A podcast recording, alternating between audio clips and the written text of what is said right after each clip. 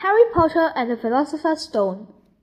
Chapter 3 The Letters from No One. 6. The repair alarm clock rang at six o'clock the next morning.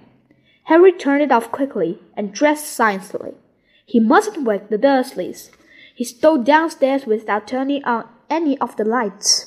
He was going to wait for the postman on the corner of Privet Drive and get the letters for number four first.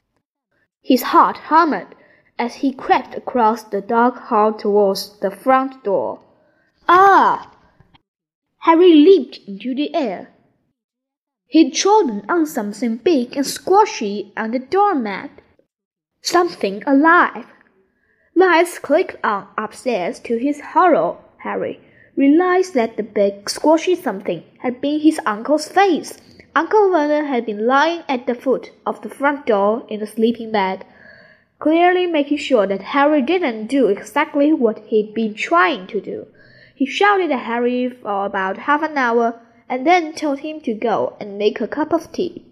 Harry shuffled miserably off into the kitchen, and by the time he got back, the post had arrived, right into Uncle Vernon's lap.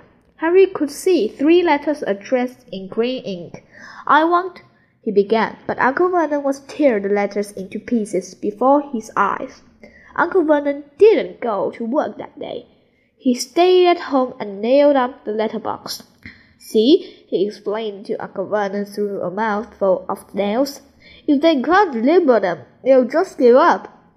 I'm not sure that will work, Vernon.